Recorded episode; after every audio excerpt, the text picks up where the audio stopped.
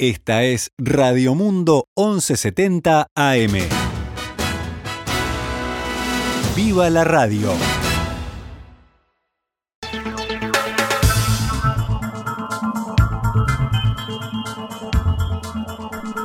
Doce horas 22 minutos, damos comienzo a una nueva edición de Noticias al Mediodía. Hoy, miércoles 11 de agosto del año 2021, actualizamos a esta hora la información para ustedes. El Instituto Nacional de Bienestar Animal anunció que se cerraron convenios con las intendencias para hacer 100.000 castraciones de perros, una cifra inédita hasta el momento. Esta es una de las tantas medidas que busca implementar para contener los ataques de las jaurías de perros al ganado y así proteger la producción rural. Esta mañana, en diálogo con En Perspectiva, Gastón Cosia, director ejecutivo del instituto, afirmó que además de las 100.000 castraciones, también se lanzó una licitación para colocar 250.000 chips al año y se trabaja con las intendencias para que puedan aumentar la capacidad de albergues y el retiro de perros. Más de 50 denuncias por día tenemos de, de, situaciones de maltrato, de abandono, mordeduras, ataques de perros en jauría. Eso es lo que hace el instituto diariamente. ¿Y qué es lo que hacemos? Bueno, coordinamos con las instituciones. COSI aseguró que parte de estas instituciones son la Comisión Nacional de Seguridad Rural, las jefaturas de policía y las intendencias. Esto exige, dijo, coordinación. Hay que montar operativos para encontrar a los perros, retirarlos y sacarlos de circulación, expresó. El veterinario adelantó que uno de los planes futuros es crear respuestas rápidas desde centrales departamentales. El instituto tiene planificado desarrollar lo que son sus comisiones departamentales, que son los ámbitos del INBA en cada departamento. Y a partir de allí generar grupos operativos de respuestas rápidas, ¿verdad? Ante los focos específicos que se generan. Hoy hay mucha descoordinación por la ausencia de estas instituciones departamentales del instituto que buscan coordinar la acción.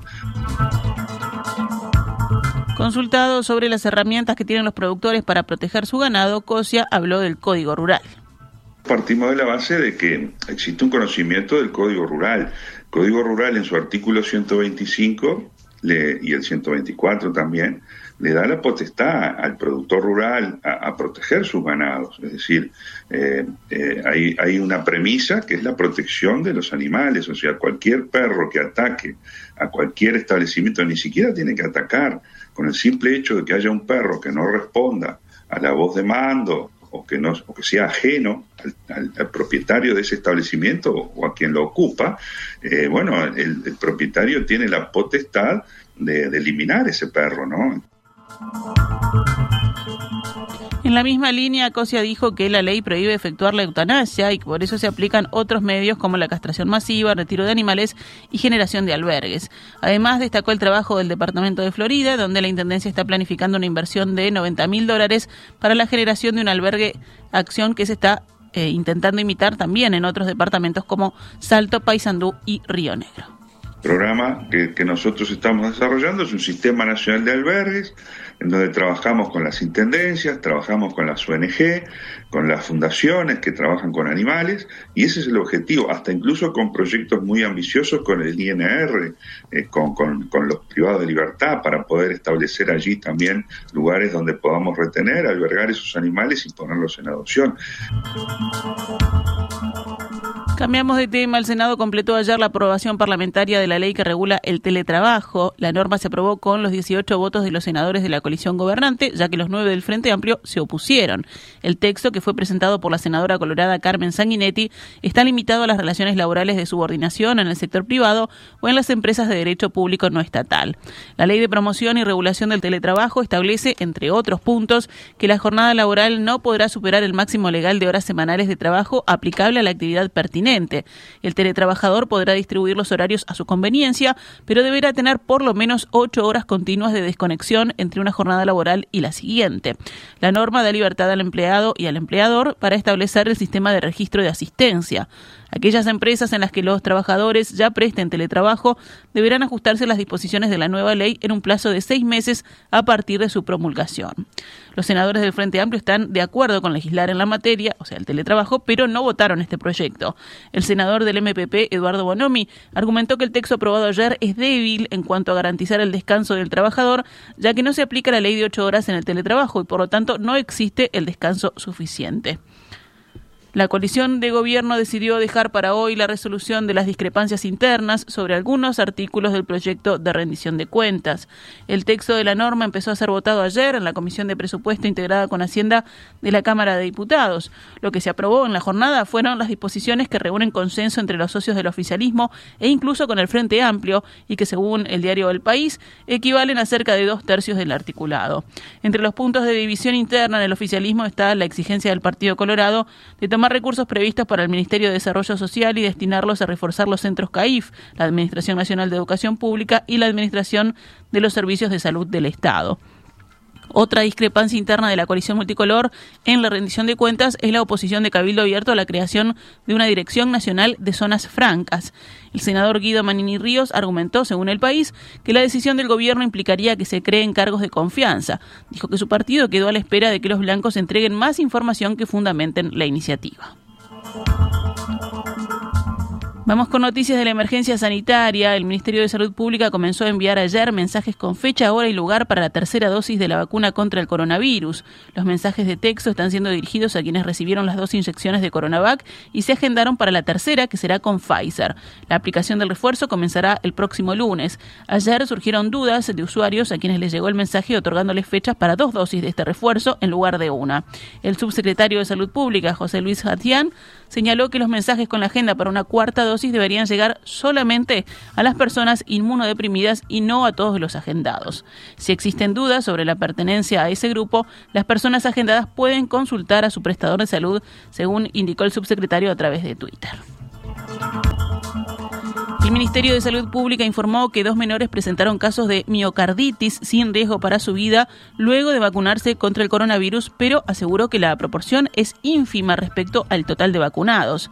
Alicia Fernández, coordinadora del área programática de salud de la niñez, aseguró que en el periodo que va del 27 de febrero al 15 de julio de 2021 se notificaron 993 personas con efectos adversos y fueron confirmados un total de 1.645 reportes en más de 4 millones y medio de dosis suministradas. Del 100% de las dosis suministradas durante ese lapso, el porcentaje de efectos adversos supuestamente atribuibles a la inmunización fue del 0,037%. Si se le discrimina por plataforma vacunal, el 0,02% de los casos responde a Sinovac, el 0,06% a Pfizer y otro 0,06% a AstraZeneca. Los reportes más frecuentes fueron dolor en el sitio de la inyección, dolor de cabeza, dolores musculares, malestar general, diarrea, temblores, cefalea, decaimiento y espasmo bronquial. En total se confirmaron nueve de esos casos de eh, estos efectos adversos graves, aunque la mayoría se debió a trombosis venosa, lo que representa un 0,0002%. Fernández sostuvo que la miocarditis es una inflamación del músculo cardíaco y que esta patología se ha visto más frecuentemente en pacientes varones menores de 30 años luego de la segunda dosis de Pfizer. Esta afectación se manifiesta seis veces más frecuentemente en personas que no fueron vacunadas, por lo que los beneficios de recibir la vacuna superan ampliamente los riesgos de la no vacunación.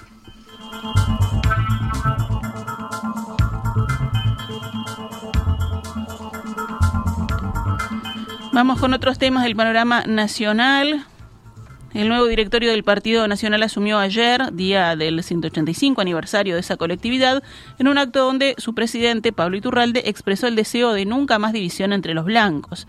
El presidente Luis Lacalle Pou no estuvo presente, impedido por la Constitución de concurrir a actos partidarios, pero sí asistieron su esposa y dos de sus hijos, así como el secretario de la presidencia, Álvaro Delgado. Quien faltó a la cita fue la vicepresidenta de la República, Beatriz Argimón. Según el diario El País, la elección del sábado pasado dejó algunas heridas y una de ellas tiene que ver con Argimón, que aspiraba a integrar el directorio, pero el sector mayoritario declinó incluirla en la nómina. La vicepresidenta se excusó de asistir ayer a la sede y envió un mensaje por video que no fue escuchado porque se transmitió en momentos donde las nuevas autoridades estaban bajando del directorio, según esta versión periodística. Argimón expresó a la distancia que el futuro del partido tiene que ser más abierto y moderno.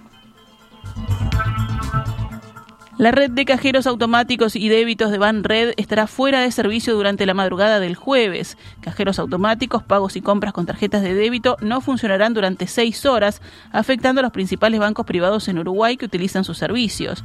La empresa dijo en un comunicado que las tareas se iniciarán en las primeras horas de este jueves a las 0.10 y se estima que estarán terminadas alrededor de las 6 de la mañana del mismo día. La interrupción del servicio se debe a la implementación de cambios en el equipamiento disponible, según informó Banred.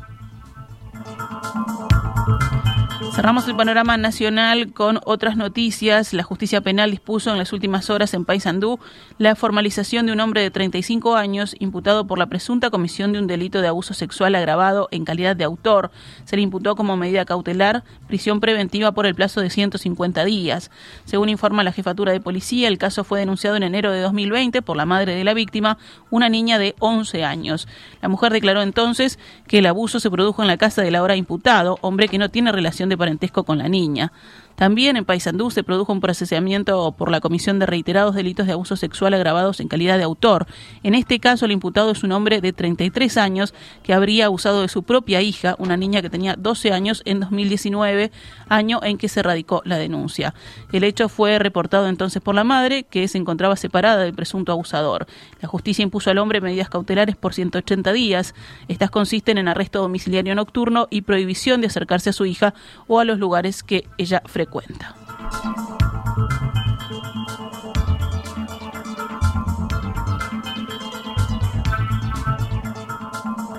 Actualizamos a cuánto cotiza el dólar a esta hora en la pizarra del Banco República. 42 pesos con 50 para la compra y 44 con 70 para la venta.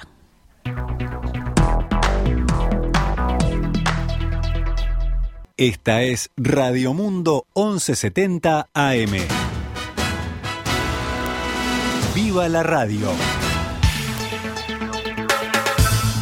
12 horas 37 minutos. Rápidamente hacemos una recorrida por el panorama internacional. Bielorrusia ordenó a Estados Unidos que reduzca su presencia diplomática en respuesta a las nuevas sanciones impuestas por Washington, según informó hoy el Ministerio Bielorruso de Relaciones Exteriores. Hemos propuesto a la parte estadounidense que reduzca el personal de su embajada en Minsk a cinco personas para el primero de septiembre, declaró el portavoz del Ministerio Anatoly Glatz en un comunicado en el que denunció las acciones abiertamente hostiles de Estados Unidos. Los gobiernos de Alemania y Países Bajos anunciaron una moratoria en las expulsiones de inmigrantes afganos cuyas demandas de asilo hayan sido rechazadas a causa de los intensos combates entre talibanes y fuerzas gubernamentales en aquel país. Se trata de un cambio de posición radical para ambos países que hace apenas una semana pidieron a la Comisión Europea, junto a Bélgica, Austria, Dinamarca y Grecia, mantener las expulsiones de inmigrantes afganos a pesar de la petición de Kabul de suspenderlos. El Ministerio del Interior alemán tomó esta decisión válida hasta nueva orden debido a la evolución de la situación de seguridad en Afganistán, según indicó el portavoz Steve Alter en Twitter. En Italia se está atravesando un pico de calor acompañado de incendios, especialmente en Sicilia y Calabria, donde un parque natural inscrito en la lista de la UNESCO está amenazado. La península se enfrenta actualmente a su semana más calurosa del verano, con temperaturas que superan los 47 grados en Sicilia. El Servicio Meteorológico Nacional espera que el miércoles se rompa el récord de la temperatura más alta jamás registrada en Italia.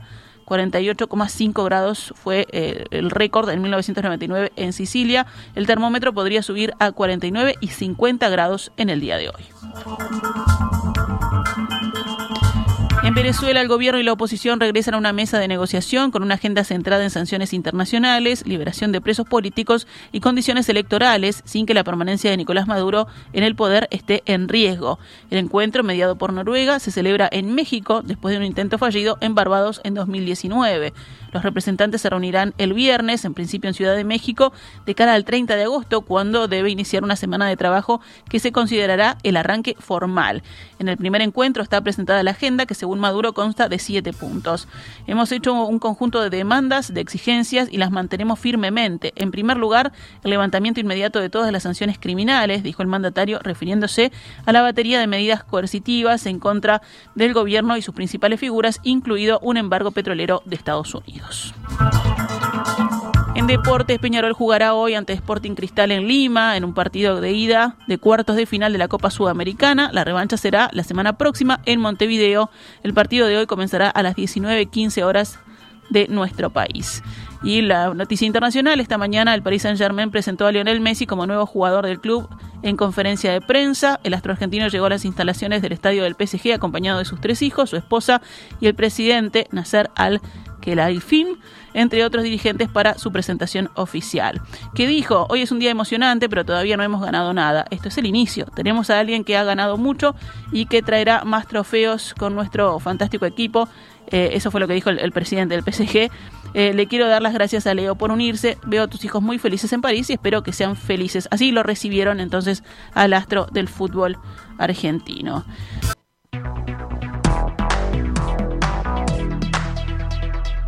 Esta es Radio Mundo, 1170 AM. ¡Viva la radio!